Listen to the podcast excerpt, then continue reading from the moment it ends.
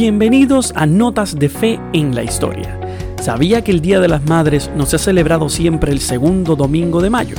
Ni siquiera es igual en todos los países, donde el sentido cambia teniendo en cuenta la época y el lugar.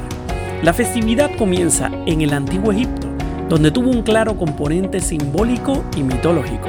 Se rendía homenaje a la diosa Isis, también conocida como la Gran Diosa Madre o la fuerza fecundadora de la naturaleza un homenaje parecido al que se le rendiría después a la diosa Cibeles en Roma y Asia Menor o a la diosa Rea en Grecia.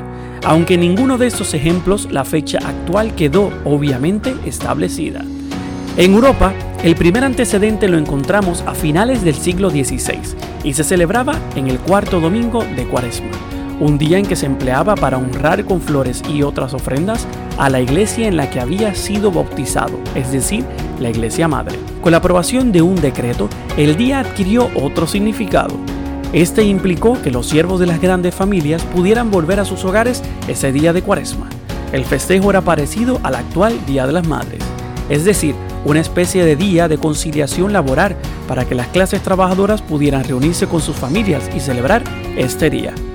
En los siglos posteriores, la Iglesia Católica comenzó a honrar en Europa a la Virgen María, Madre de Jesús de Nazaret, una costumbre que se oficializó el 8 de diciembre de 1854, cuando el Papa Pío IX asignó esta celebración con el Día de la Inmaculada Concepción.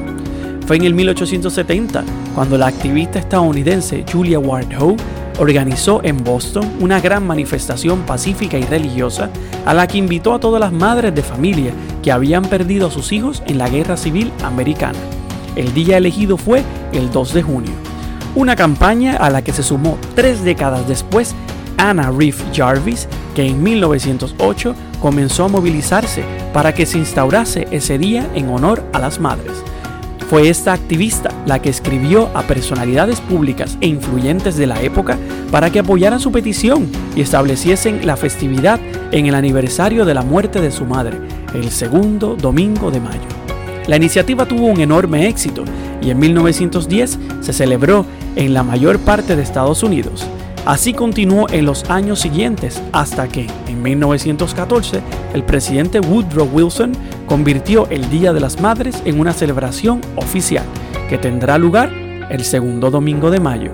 Así que honremos a todas nuestras madres en este fin de semana y pidamos a nuestra Santísima Madre que nos ayude a ser más dignos, más santos y más amorosos hijos de Dios.